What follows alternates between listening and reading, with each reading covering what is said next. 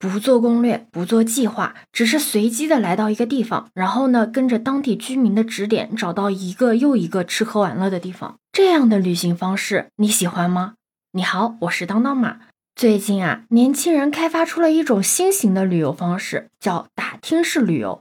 就是不做攻略，直接出门，行程安排呢全靠向当地人打听。不论是出租车师傅、早餐店老板，还是公园的老大爷，随机的一问啊，就能得到一个必去的当地特色，是不是听上去还蛮不靠谱的？但现实中啊，已经有很多年轻人开始实践了。网友表示，走到哪儿算哪儿，处处都是惊喜。当然了，也有概率踩雷，就看自己的旅游运啦。真不愧是打听式旅游，主打的就是一个随性与自由。有网友说啊，自己以前也特别喜欢做攻略，就觉得我来都来了，一定要玩到最好玩的，吃到最好吃的。基于此，他之前去重庆玩的时候呢，为了吃到那个全网排名第一的豌杂面。在炎热的夏天，走了三个小时，又排了大半个小时的队，才终于吃到那碗面。结果居然踩雷了，因为他们本身就是四川人嘛。他们当时吃到那碗面的感受，居然是还不如我家楼下的，味道非常一般。还有一次，他们为了去赛里木湖看日出，但是因为行程呢出了些状况，没有能赶上日出。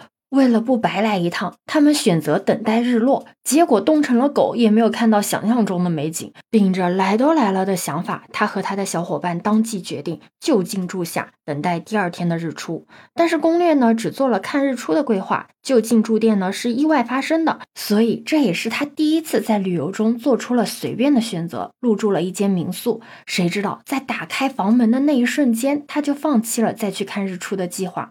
原来啊，是那个民宿完全。全符合这个网友他心中的新疆童话小镇的样子，也就从那次他就觉得呀，如果只是按攻略走，他会期待看到的景色像攻略的精修图一样的完美，但事实上精修图和原图还是会有点差距的。但是如果不做攻略的话，偶然发现一个不错的地方，那感觉就像拆到了心仪的礼物一样的惊喜。也就是从这一次的旅行开始啊，他开始尝试着半塔听旅游。他之前还试过拿着好几家网红餐厅询问老板，没想到啊都被否决掉了。老板直接讲当地人不会去的，别去，不好吃。但是呢，他才开始还不信邪，还是选择了一家种草已久的餐厅打卡。结果不出意外的失望而归。这一次啊，他是彻底的相信了打听的力量。他意识到，起码在吃的这方面，一定得听当地人的。还有网友说啊。随着自己去的地方越来越多，他发现很多地方都有差不多的步行街，差不多的网红打卡地，千篇一律。而且啊，同样都要面对踩雷的风险。做攻略后的踩雷和打听后的踩雷呢，也有不同。如果是当地人推荐的地点和美食，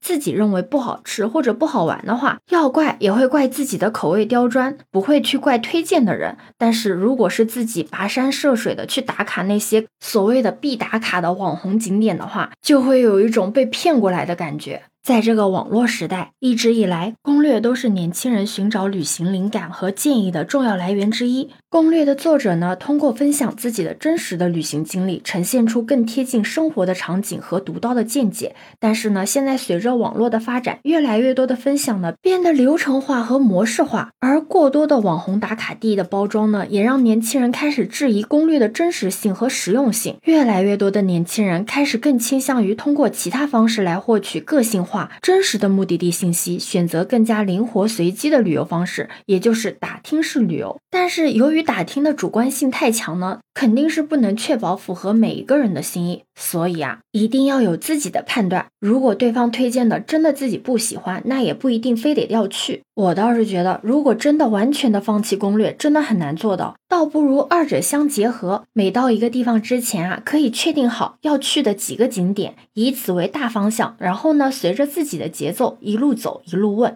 这样呢，既不会迷失方向，也不会紧赶慢赶，可以在松弛的节奏下感受属于自己的完美旅行。对此你有什么看法呢？可以把你的想法留在评论区哦。如果你喜欢我的话，也可以在我们常用的绿色软件搜索“当当马六幺六”，就可以找到我哦。欢迎你的订阅、点赞、收藏、关注。这里是走马，我是当当马，拜拜。